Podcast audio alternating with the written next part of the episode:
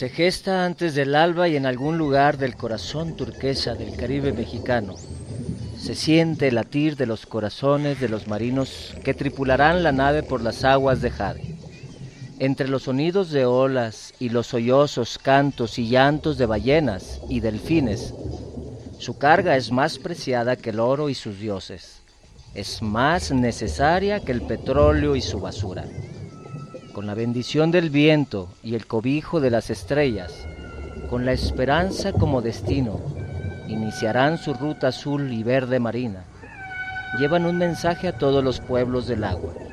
Despertarán los corazones adormecidos por los siglos de conquista y imperialismo. Al despuntar el sol durante el alba de mañana, serán los poseedores del mapa de las nuevas tierras y los nuevos cielos.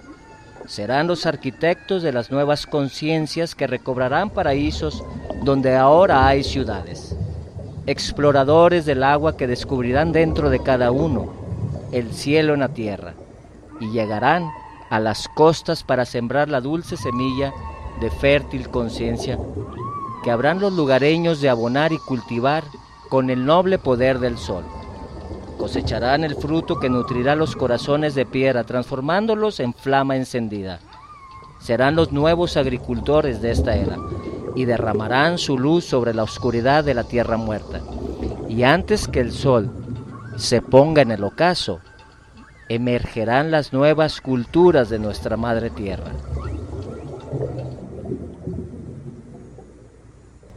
Hola, ¿qué tal? ¿Cómo están? Queridos amigos, queridas amigas, radioescuchas, internautas y amantes de la buena música, bienvenidos sean una vez más a Ciencia y Humanismo. Yo soy Albeniz y como cada sábado, aquí estamos pues transmitiendo desde un lugar distinto en el globo terráqueo. Esta vez a la nave Saiyajin, la nave oficial de Ciencia y Humanismo, le tocó viajar un poco más hacia rumbos de donde nace el sol, eh, desde donde estábamos anteriormente, que era ya por las faldas de la Huasteca. El programa pasado pues recordarán que estuvimos desde el gym y empezó a llover y toda la onda, pero bueno, pues acá está más boscoso, estamos teniendo una humedad muy alta y esto que acabas de escuchar, este sonido de ballenas y de delfines, ¿qué onda con esto? Queremos presentarte, eh, bueno, aquí tenemos varios invitados. ¿Cómo estás, Leonardo? Bien, bien, buenas tardes. Gracias por invitarme a tu programa, Mario.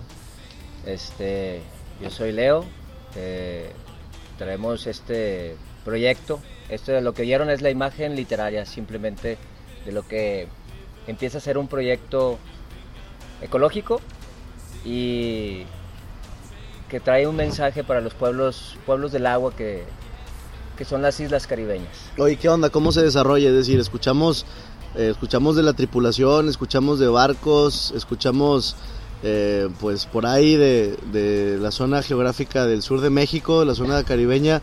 ¿Qué onda? ¿Cómo se desarrolla esto? El, lo que nos mueve es, es ver la, la, terrible depredación que están haciendo en, en, en, el Caribe. Están desapareciendo las especies. Ah, por darte un ejemplo, antes haz de cuenta que veías una caravana, si tú eres buzo o buceabas, veías una caravana de las langostas en su migración, ya sea de apareo o de caza, porque la langosta es un, es un animal que caza, uh -huh. y las veías por kilómetros cómo caminaban en, la, en, la, en el fondo marino. Ahora ya no las ves, ya se las comieron. O sea, ya vas a Cancún y tú ves una langosta en tu plato, pero ya no las ves abajo. O sea, ya son parte de, de, del agua, de las aguas negras de la ciudad. Exactamente, son parte de las aguas residuales. ¿sí? Ya te las metieron, se las comieron, las digirieron y las desecharon. Fíjate que me tocó ir hace, hace una, semana, una semanita más o menos a, pues a una de estas tiendas gigantescas donde venden pues de todo, ¿no? Y me encontré con unas langostas que tenían sus tenazas atrapadas en ligas y estaban en aguas con jabón, porque tenía espuma, y le pregunté a la señorita, oye, ¿cuánto cuesta, cuánto cuesta el bla, bla, bla? O sea, pues nada más para sacarle plática. Y, le pregunté en qué tipo de agua la tenían, o sea, o sea, yo voy a sacar la langosta, la voy a preparar y me vas a ver a jabón, o qué onda. Entonces, pues resultó que sí. Y aquí tenemos, aquí tenemos también a nuestro invitado, Dani Delgado, no sé si tú has probado pues estas langostas o, o ¿qué, qué, qué, onda a ti, ¿Qué te, qué te, parece pues este proyecto que, que trae Leonardo. Pues no, realmente este, no estoy muy, de acuerdo con ese tema del consumo de ese animal que ya casi extinto está. Así es, ¿no? Y, sí, ¿no? y de hecho, pues nos estamos acabando todo el planeta, poco a poco, cada vez más rápido. Y bueno, pues también está aquí con nosotros Edgar Arechiga. ¿Cómo estás, Edgar? Muy bien, gracias. Este, gracias, Mario, por invitarme a tu programa. Pues aquí estamos. Excelente. Charlie García, otro de nuestros invitados aquí al programa. ¿Qué tal, Charlie? ¿Cómo están todos? Buenas noches. Este, pues también igual que todos. Gracias por, por, por, estar aquí una vez más compartiendo con toda la con toda la bandita que, que nos escucha. y bueno, por lo de las langostas sí es un crimen todo lo que está pasando, ¿no? En el mar y, y todo lo que está dejando de suceder por, por la desgraciadez del ser humano.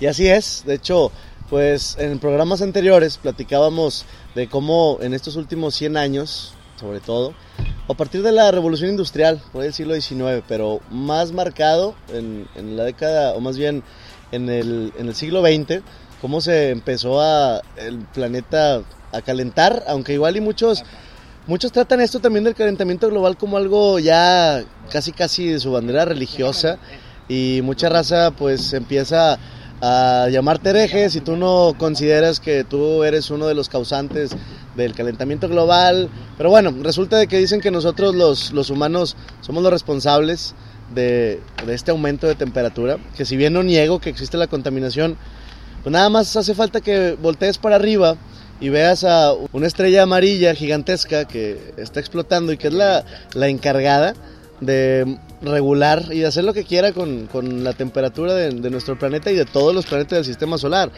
Este, y bueno, pues nos echan la culpa, nos echamos nosotros la culpa por mi culpa, por mi culpa, por mi gran culpa. Amén. ¿Y qué hacemos ahora? Digo, está bien, el, el clima del, del, del, planeta Tierra siempre está cambiando, pero pues yo pienso que deberíamos de reforestarlo más, ¿no? Totalmente.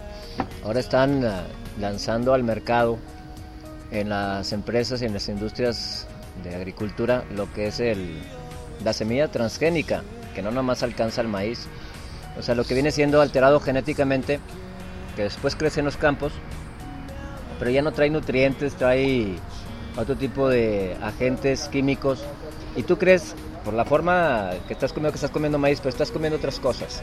Entonces, eh, estamos realmente ahorita en una etapa de darnos cuenta y hacer algo o después no quejarnos. Sí, bueno, y no te nutren de la misma forma que lo haría pues un producto que solamente recibió tierra y agua, ¿no? Pues un producto orgánico.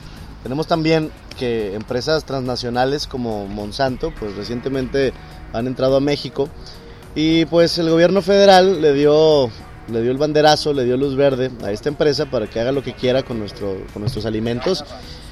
Y nadie se entera, nadie se entera porque está viendo la novela, está viendo el clásico, los Tigres, los Rayados, y está pues enajenada con, con el fútbol, enajenada con la Rosa de Guadalupe y con todas estas cosas que día tras día nos evitan el hecho de agarrar un libro, de informarnos realmente con noticias alternativas y no ya de los medios controlados de desinformación, como la, la televisión. Pero bueno, cada vez que aprendemos la televisión y le cambiamos, le subimos lo mismo, ¿no? Incluso en Hollywood también. Sí, pues la, la información que nos dan las agencias publicitarias de, de, los gobiernos, porque son agencias publicitarias, se le dicen noticieros, pues está diseñadísima. O sea, es lo que queremos que sepas hasta donde queremos que sepas y lo que no queremos que sepas hasta donde no queremos que sepas. Acuérdate que la noticia que más se cotiza es la que no sale, no la que se publica. O sea, ellos cobran por lo que no publican. Es ahí donde ganan dinero. Y lo que se publica, pues es manipulación de las masas. O sea, estamos hablando de una campaña política antes de las elecciones, durante las elecciones y después de las elecciones. O sea, siempre está la manipulación social. ¿Eso qué tiene que ver?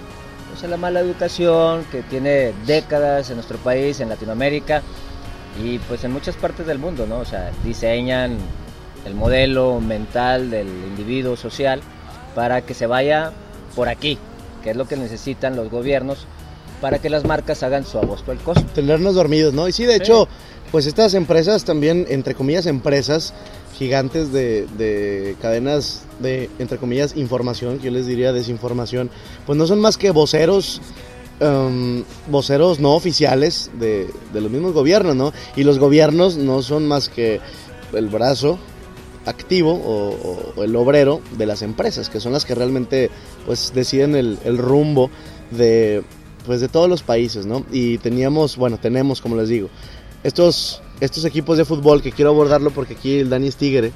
Y dices tú, oye, sí, me gusta el fútbol, ¿lo juegas? No, ¿lo juegas? Sí, está bien, hay mucha gente que juega fútbol por deporte, pero igual ya ni siquiera lo ven como un deporte. Vas, te pones borracho, disfrutas, compras, compras, compras y compras telas de, 900, 1000, 1500 pesos. Las camisas, Las camisas, ¿no? De, de los equipos.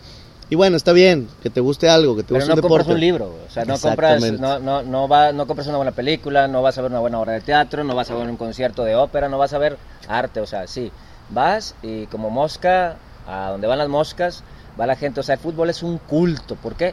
Entran a los estadios, es la cantina más grande de las ciudades, Ah, si hay momento de bronca, ahí se refiere toda la violencia que puedan hacer, ahí la descargan y a fin de cuentas a las marcas les conviene y a los gobernantes también porque mantienen ocupada la mente de los, de los ciudadanos en, esta ilusión ¿no? de, de, una competencia. Una competencia que no llega más que a una copa y al otro año se repite, y al otro año se repite, y al otro año se repite. Y es chorizo con huevo siempre. O sea, hay que alimentarse eh, espiritualmente de otras cosas. Sí, no, de hecho, este, y pues también como el fútbol, eh, si no te gusta el fútbol, te pueden ir por el otro lado, como les decía de las novelas, te pueden ir por el lado de las religiones. Patética. Sí, ¿no? Y, y volvemos a lo mismo, control mental, control de la población, y no nada más mental, y no nada más de ideologías, también control biológico, ahorita como lo estábamos mencionando con las semillas transgénicas, que si bien algunos de ustedes pueden estar de acuerdo, otros en desacuerdo, tú tienes la última palabra y respetamos tu, punto de vista, pero ¿cuáles son los pros y cuáles son los contras? Sí, igual y de pro tienes demasiada comida, demasiada comida, estás alimentando al cada vez más demandante pues consumidor, que somos nosotros, pero tienes menos calidad. Entonces, ¿a dónde vamos a llegar con esto, no? Pues hay una, hay una una filosofía que ellos manejan. Controla la comida y controlas al pueblo. Controlas todo, exactamente. Exacto.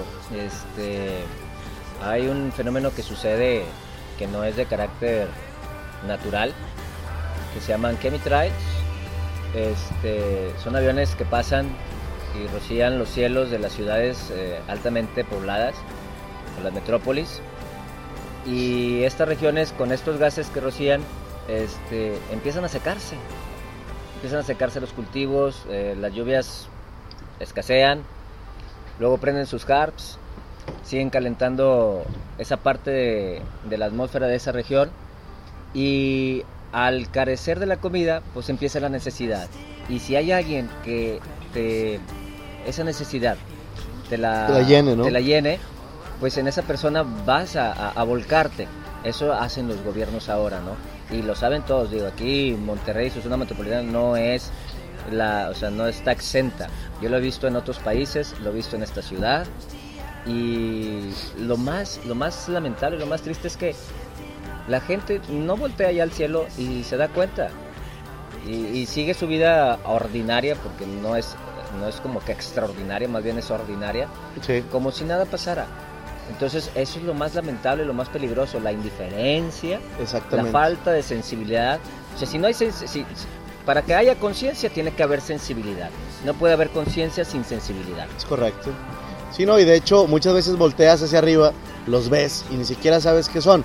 Para la gente que no esté familiarizada con ese término de chemtrails, que son las pues las estelas que parecen nubes o, o que parece humo en línea recta que dejan algunos aviones que igual dices tú, oye, pues ¿qué son? Son jets, son aviones comerciales. Pues resulta que si te pones a indagar un poco más, te encuentras también con otras fuentes que te dicen qué son estos. Y como lo mencionaba ahorita Leonardo, pues hay infinidad de, de, sustancias que vienen ahí, las cuales son usadas para propósitos también de control de población. De hecho, también hay, hay varios autores, que de hecho los voy a publicar ahí en Ciencia Marismo, que manejan que estos chemtrails son usados en ciertas partes de Estados Unidos para regular el control de población, como haciendo infértil a la población, que los hombres y o las mujeres pues se vean afectados en, eh, en, esta pues en esta área de la reproducción, ¿no? Tengo, eh, tengo un buen amigo que años de, no contactarlo, bueno, lo vi hace como, como un par de años en una exposición que hizo este, de agronomía en el Museo de, Culturas Populares, Radko Tichavsky, él es de, nacionalidad checa. Este, y el proyecto que él trae tiene mucho que ver con el de, eh, con el nosotros. Van a la par, ahorita paralelamente hay muchos proyectos de, esta, de este carácter. Él, tiene una, universidad, una universidad en, en, el sur de Nuevo León, que se llama Cumenius. ¿Cómo se llama? Cumenius. Cumenius. Cumenius. Y esta universidad tiene la filosofía y, el objetivo de producir alimentos orgánicos y educar a la población de, para que diferencie lo que es orgánico, cómo se produce, cómo se da, y lo que es transgénico, aparte de otras muchas cosas. Eh, Radko es una persona que está aportando muchísimo a lo que necesitamos como sociedad pero a la voz de ya abordar. Porque si nosotros seguimos consumiendo todos estos alimentos diseñados, procesadísimos, pues obviamente estamos también ayudando a la suerte económica de la industria farmacéutica, porque estos alimentos a la larga o mediano plazo te van a traer problemas de salud. ¿sí? Que vas a tener que consultar con un médico, que te va a recetar medicinas, que también la industria farmacéutica no le conviene que que un enfermo cure porque es más importante que esté en un tratamiento. Exacto. Porque deja dinero. Sí, no, de hecho, fíjate que eh, cuando yo era niño, me acuerdo que iba con, con, mi abuelo a que le arreglaran el carro y cada dos, tres semanas o un mes se le descomponía otra cosa, ¿no? Dices, oye, ¿qué onda? O el carro está muy malo o el mecánico pues no, no sirve. Y resulta de que hago analogía porque los alimentos actuales que nos están vendiendo en las compañías grandes, pues son alimentos que no nos hacen nada bien, son todo lo contrario, nos están enfermando y ellos mismos son los socios de estas empresas eh, farmacéuticas, que su función es tapar o entre comillas curarnos de estos alimentos que nos están haciendo daño, comemos, nos enfermamos, consumimos medicinas y es un negocio redondo, ¿no? Ahora, ¿hasta dónde podemos llegar? No sé, eh, últimamente ha habido grupos como, por ejemplo, uno, uno de aquí de Nuevo León, de Monterrey, Pueblo Bicicletero, que pues es gente que se junta ahí en, en, la Prepa 1, o lo que era la Prepa 1, no sé cómo se llama ahorita, el Colegio Civil. Es, eh, museo, es un museo ahorita, ¿no? Sí, es un centro cultural muy, muy bonito. ¿Ahí en qué, 5 de mayo? Es Aranberry, Washington. Um, es Juárez, ¿no? Juárez con... Juárez, Aranberry, Washington. Sí, así es. Entonces, Colegio Civil. todos los domingos ahí en la tarde se juntan, creo que como a las 6 de la tarde, a pedalear, seas, seas este, profesional o no. Con el hecho de que tengas una bicicleta, pues ya te les puedes unir y organizan algunos eh, viajes muy, muy interesantes y pues te vas divirtiendo con la raza. El objetivo aquí es de que lo que ellos proponen es no um, utilizar tanto el automóvil y esto no es estar en contra de la tecnología, sino estar a favor del planeta en donde vives, que es el único que tenemos actualmente, ¿no? Y ¿Cómo? Pues además de que te estás activando tú, te estás divirtiendo, estás dejando de utilizar el automóvil, sí, igual y puede ser algo un poco lento, pero, pero pues de alguna forma eh, hay o ha habido mm, trechos de caminos en los que no la hemos estado haciendo bien y desde que inventamos el motor con gasolina y que todavía lo seguimos usando la gasolina, que sabemos que no nos trae nada bueno más que contaminación, habiendo otras fuentes de energía pues además de renovables infinitas y baratas como la geotérmica, la eólica, la hidráulica, la solar, eh, y pues los brasileños que sacaron la, pues el combustible este de etanol, ¿no? Que, que no les convino como quieran las empresas petroleras y por eso no está. Ahí está Petrobras que sigue pues comiéndose a, estos científicos que quieren hacer el intento por mejorar el planeta y no. Entonces, eh, ahorita que estábamos platicando acerca de, de todo esto de de la doctrina mundial, de todo lo que nos inyectan en los cerebros. Estábamos platicando mientras escuchábamos esta canción um, al respecto de pues las nuevas potencias emergentes y ah, también um, pues de la crisis ahorita que está en el viejo continente. ¿no? Ahorita estábamos hablando específicamente de China, que pues actualmente ya es la, potencia número uno y ya eh, Estados Unidos ya quedó como número dos. Y estábamos hablando también de la mano de obra china. Ahorita le estaba platicando aquí a Leonardo y a Dani que leí una noticia al respecto de que un empresario prominente chino allá en este país, pues para probar la, lealtad de sus trabajadores, los sometió, si se puede decir así, o los obligó a hincarse y, traba, y, y gatear literalmente por una... Arrastrarse. sí, arrastrarse como, como animales. Sí. Sí, no, estos, estos, estas personas estaban caminando en una de las plazas más concurridas delante de todos los ojos de las demás personas, gateando solamente para satisfacer a su señor, ¿no? Entonces, pues ahorita es la potencia, la potencia número uno del mundo, ¿no? Cuando hablan de imperialismo, siempre la primera imagen no son los Estados Unidos, pero cuando eh, China como imperio estaba ya constituida como país, 5.000 años antes todavía de que Occidente tuviera siquiera un país, porque acá eran ah, reinados y eran tribus y eran clanes todavía.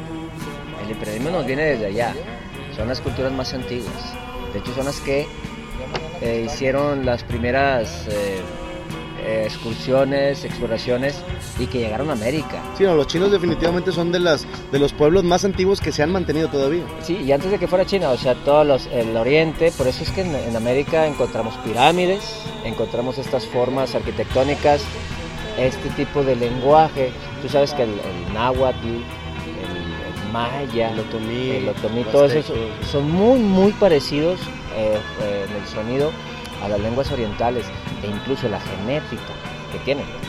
O sea, el cabello lacio, los ojos rasgados, este, fueron los primeros, fueron los primeros. O sea, ya la idea de imperialismo moderno sí, es occidental. Fíjate, hablando de geografía, porque de repente aquí también cambiamos de tema a cada rato y una cosa nos lleva a la otra, pero los chinos, ok, geográficamente ubiquemos a China, ubiquemos a Japón, ubiquemos a Corea, ubiquemos a Mongolia, ubiquemos a Hong Kong, a Taiwán, y nos damos cuenta de que estos países están cerca uno del otro y que de alguna manera sus rasgos físicos se parecen. Pero también tenemos que Rusia, que es el vecino de China, Sí, pero los rusos, los rusos son altos, güeros. No, pero, los, de, los de Tunguska, los del norte, los, los, los, eh, hay una tribu, este, que vive en la Siberia eh, rusa.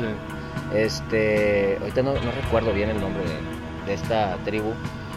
Eh, son ellos de rasgos orientales y cabellos rubios. Bueno, pero los rusos se parecen más a los europeos. Sí, bueno, porque vienen emigrando de esta parte del este de, Europa y van a esas tierras. ¿Y dónde se dio la división política? O bueno, sí, la división política la tenemos, pero ¿dónde se dio la división um, biológica de, de, estas dos razas? Por ejemplo, todos en América, de México para abajo, pues igual y, igual y puedes batallar un poco en identificar a un argentino, de un brasileño, de un peruano, de un uruguayo, de un mexicano, lo ves en la calle y no sabes qué es hasta que te dice, porque es una mezcla latinoamericana. Y te vas para Estados Unidos y Canadá, sí hay diferencia, pero allá, del otro lado, ahí en Asia, pues Rusia de alguna forma pues también es es que también tienen su norte y tienen su centro y tienen su sur. O sea, por ejemplo, te vas al sur de, Oriente y es muy tropical y las frutas que comen y las recetas que tienen culinarias y la forma de vivir es muy parecida a la forma que tiene de vivir en el, en el centro de, América. Oye, los hawaianos también, ¿no?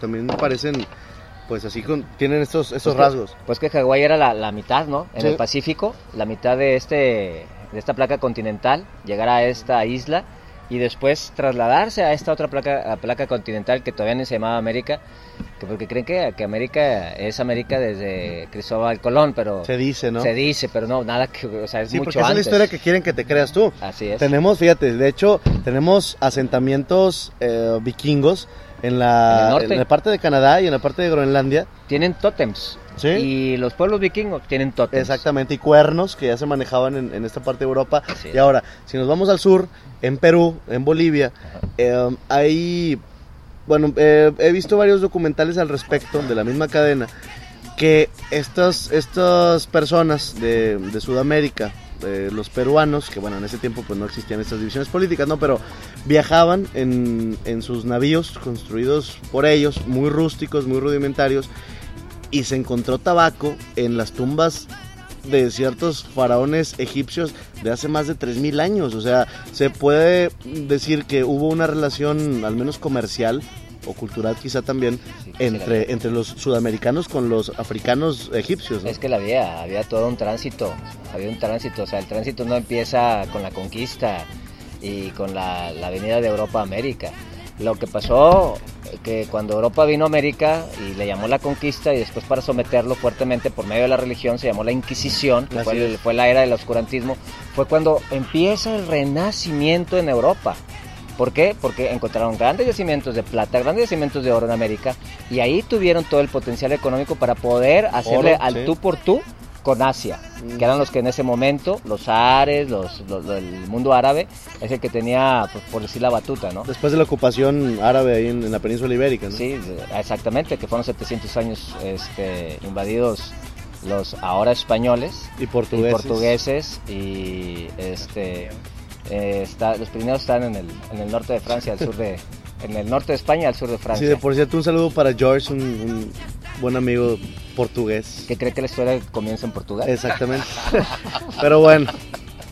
Bueno, vamos a hablar de, vamos a seguir este tema, está súper importante. Hablar de los navíos que traspasaban el Pacífico y llegaban hasta estas partes de América. Y por acá, parte del norte, eran los vikingos, que llegaban a esta parte de lo que es el, la, isla, la isla de Terranova en Canadá y y este donde habitaron los indios Sioux y dejaron toda toda también toda su, genética comercial y había tránsito tránsito cultural y comercial. No de esos que dan mordidas.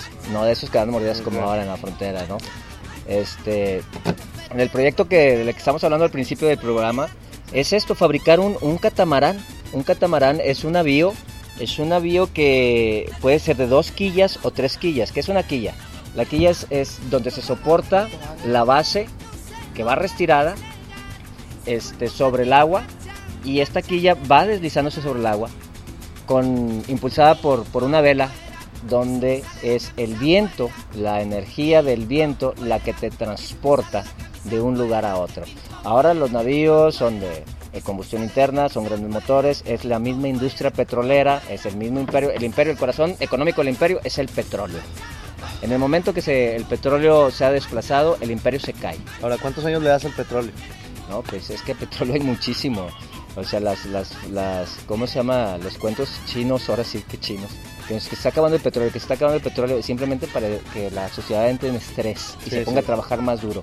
Pero tú ves que aquí, por ejemplo, nuestra, en nuestra gran ciudad, en tamaño, este, están construyendo y construyendo y construyendo y depredando y depredando y depredando en lugar de hacer eh, un transporte colectivo a base de energía solar, podemos decir, sustentables, sí. sustentables. Este, ay, un submarino. Es un submarino. Es un submarino. Es un, submarino. Ah, no, es el celular de Dani que. este, no, construyen más calle, depredan más terrenos, menos ecosistema para gastar más gasolina que viene del petróleo y todos sus, ¿cómo se llama? sus productos, aceites, carros, que haya más, que, que haya más eh, la mancha demográfica y sus necesidades en base a la filosofía del consumo del petróleo y sus derivados. Porque incluso las comidas, donde van envueltas las comidas, las, las bolsas... ¿Las bolsas son de petróleo? Todo, todo es petróleo. Todo es petróleo, o sea, el imperio, su corazón económico es el petróleo. Cuando la gente se dé cuenta que el petróleo le hace daño realmente a la humanidad, que nos enferma, entonces va a cambiar, la, nuestras sociedades pueden cambiar. Nuestro ah, mensaje que, que traemos en este proyecto es eso, llegar a la conciencia de las personas y rescatar, rescatar lo que antes movía a las sociedades, que era el, ya ahorita no se descubre nada en el planeta, ya sabemos de qué tamaño es, que es esférico, qué es esto, o sea, con Galileo Galilei cuando lo encerraron la iglesia que lo le dijeron, retráctate de que digas que la Tierra es redonda. Eres un hereje, sí. Eres un hereje porque ellos decían que la Tierra era plana y que era el centro del universo. Y si veías su, su juicio, eh, bueno, si ponías en tela de juicio lo que ellos decían, pues ya valiste, ¿no? Te torturamos, te encerramos y luego vienen los demás, ¿no? Tenemos a Copérnico y, un sinfín de... Y, simplemente un chisme aquí local. O sea, por ejemplo, Luis y Carvajal de la Cueva, porque en Monterrey fueron tres fundaciones ah, que se dieron. La primera fue con Alberto del Canto que es la que más me gusta a mí. Primo hermano mío. Exactamente. Este, este Alberto del Canto llega, pero eh, tuvo mucho más empatía con las tribus de aquí que eh, no fue leal con la corona, por eso le mandaron a, ¿cómo se llama? Luis Carvajal y de la Cueva. Oye, espérate, tenía ahí eh, Alberto del Canto unos que veres con la esposa de Diego de Montemayor, ¿no? Don Juana de Porcayo. Ándale. No, es que don Diego de Montemayor ya tenía 65 años. Y Alberto del Canto llegaba a los 40 y don Juana de Porcayo era una, una señora de 30 años, eh, voluptuosa, muy, de muy buena vista. O sea, tenía buena letra, dices Tenía buena letra, tenía buena, buena ortografía. Y este, en lugar de hacer la, la cosa gruesa, pues prefirieron emparentarse, ¿no? No, es lo que nos dicen en la, en la historia diseñada es, es, realmente patético, realmente a cómo sucedió la historia humanamente hablando. Es correcto. Ahora fíjate, ahorita que hablamos de, de Galileo Galilei, de Nicolás Copérnico, hace unos días estuve por el Centro Cultural Alfa y pues en, en el observatorio de ahí estaban pues unos cuates dando una, una plática acerca de las manchas solares e invitaban a las personas a mirar a través del telescopio de espacio profundo, a verlas, ¿no? a observarlas. Y ahí me enteré que este sábado, o sea, el día de hoy, ahorita en este momento que nos estás escuchando, ahorita hay unas pláticas eh, acerca de la posibilidad de que exista vida inteligente en otros planetas. Ok, ya no lo alcanzamos a ver nosotros porque estamos aquí y se dividió en dos programas. En el programa de este sábado y en el del sábado pasado. Pero para este mes de julio, eh, las primeras, los primeros dos sábados de julio, tú pagas tu boleto, entras, ves el documental, te das un rol ahí por, por el museo, por el, em, el patio científico, el jardín científico, rincón científico, no me acuerdo cómo se llama, pero ya que disfrutaste y viste a los, a los cotorros y viste a los pavos reales y a los patos y a los gansos, a partir de las ocho y media, que ya el Centro Cultural Alfa está cerrado, puedes ir al observatorio. Para esto te tienes que inscribir. ¿Cómo? Pues puedes llamar. Ahí puedes buscar en, internet la página de Planetario Alfa, porque no recuerdo cuál es, .org o .mx, no me acuerdo.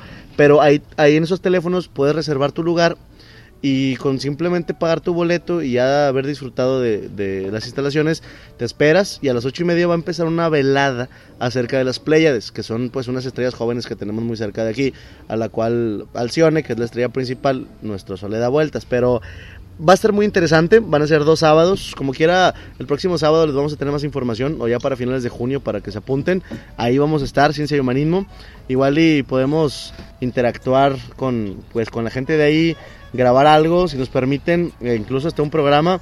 Pero bueno, básicamente, básicamente es esto, ¿no? Están invitados toda la banda para estos fechas. Oye, saliéndonos un poquito del tema, ¿no? Pero de, también hablando de Planetario Alfa, por ahí, ahí escuché, y no sé si sea un chisme, un run run, un, una cosa que anda por ahí. Pues mire, el Planetario Alfa yo lo conozco desde que era niño. Es eh, parte del acervo cultural de, de nuestra ciudad o nuestra metrópoli. Y por ahí escuché que querían vender el terreno para hacer unos departamentos. ¿Tú, tú, tú sabes algo al ah, respecto o es chisme? Digo, no sabía yo de eso. Sería, desde mi punto de vista, otra más de las artimañas del sistema de los que quieren más dinero, pero eso sería robarle a toda pues, la gente de aquí. No, cállate, o sea. Es, el museo científico, eh, este, astronómico de, nuestra ciudad. Es pura ciencia, es pura información y, y aparte que está precioso. ¿Qué le vamos a enseñar a nuestros hijos? ¿A, construir casas y a vivir en ellas nada más?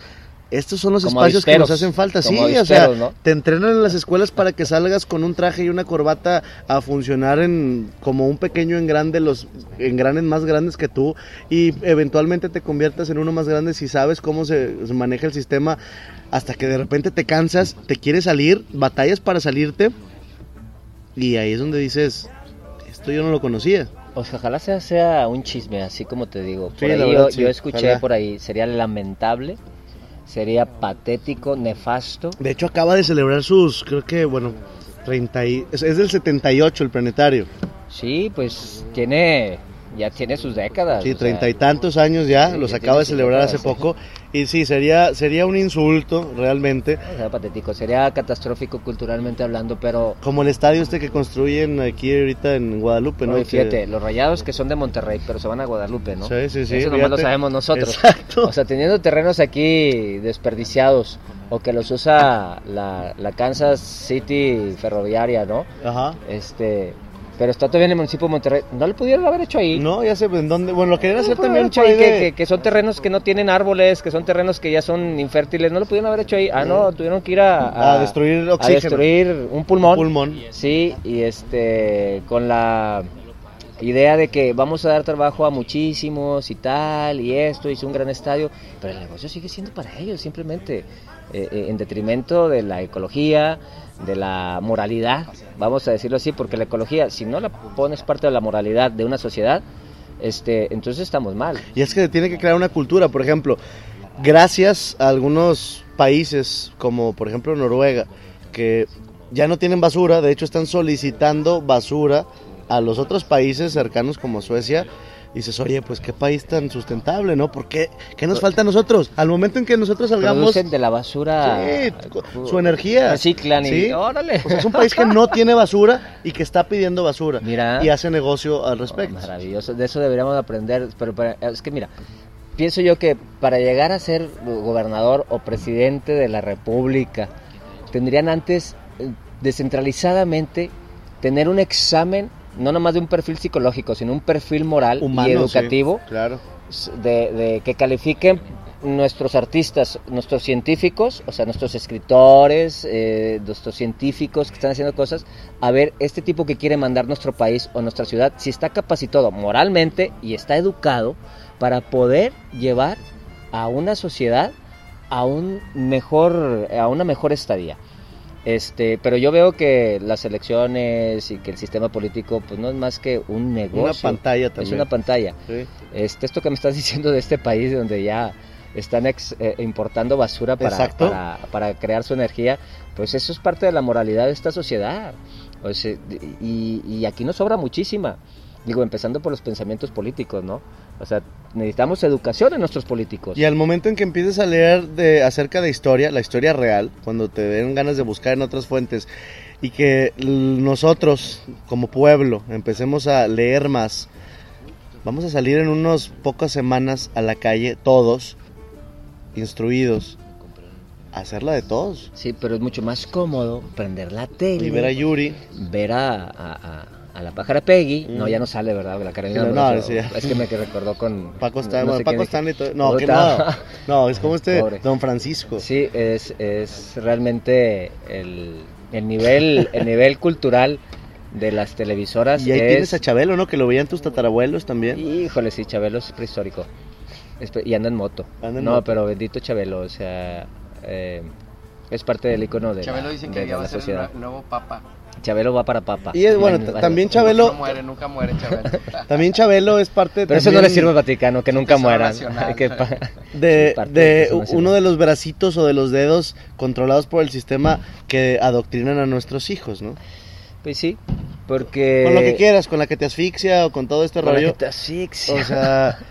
No. Sí, sí, porque es la, es la, es la, la, moral de la necesidad, ¿no? Mira lo que te ganaste, te voy a regalar una sala, o quieres esto. Y pasa una muchacha, ¿no? Son chavitos, ¿no? Y pasa una muchacha, se va enseñando todas las, el chicharrón y, así, este, ¿qué onda, no? Este, estar subliminal, no, ¿cuál subliminal? Está directo. Directo, o sea, digo, sí es por criticar, realmente sí, porque los programas infantiles te ponen a unas mujeres en unas falditas que, ¿qué esperas de tus hijas? Ay, sí, que, se ponga a ver, a ir a televisión y, y se ven las edecanes y el modelo a seguir de tus hijas, a las cuales no les estás dedicando el tiempo que merecen, pues van, van a ser ellas y van a ser ellos.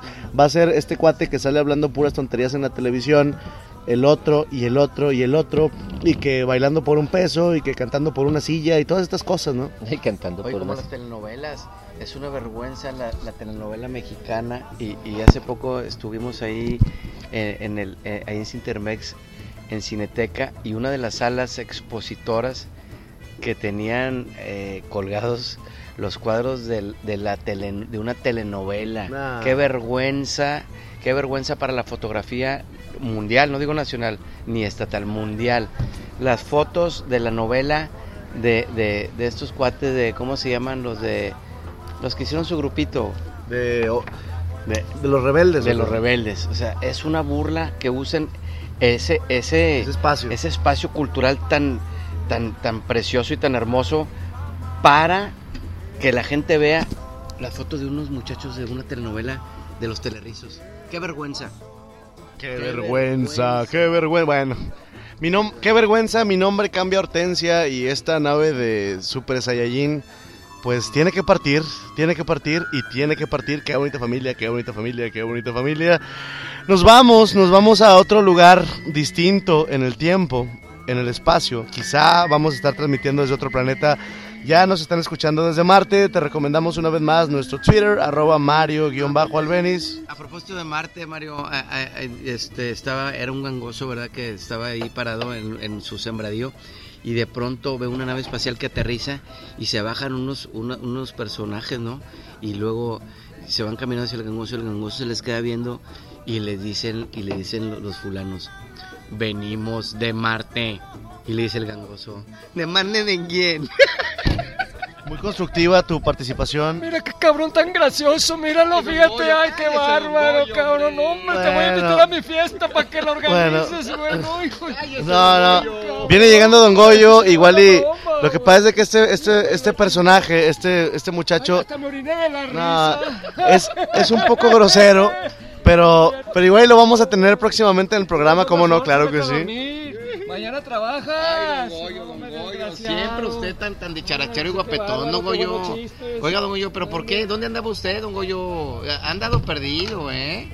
Che, don Goyo, desde que estaba en la 99 ya no lo vimos. ¿Qué, pasó ahí con su intervención? Porque se acuerda aquel programa que estaba usted con este muchacho eh, pues el pato Zambrano.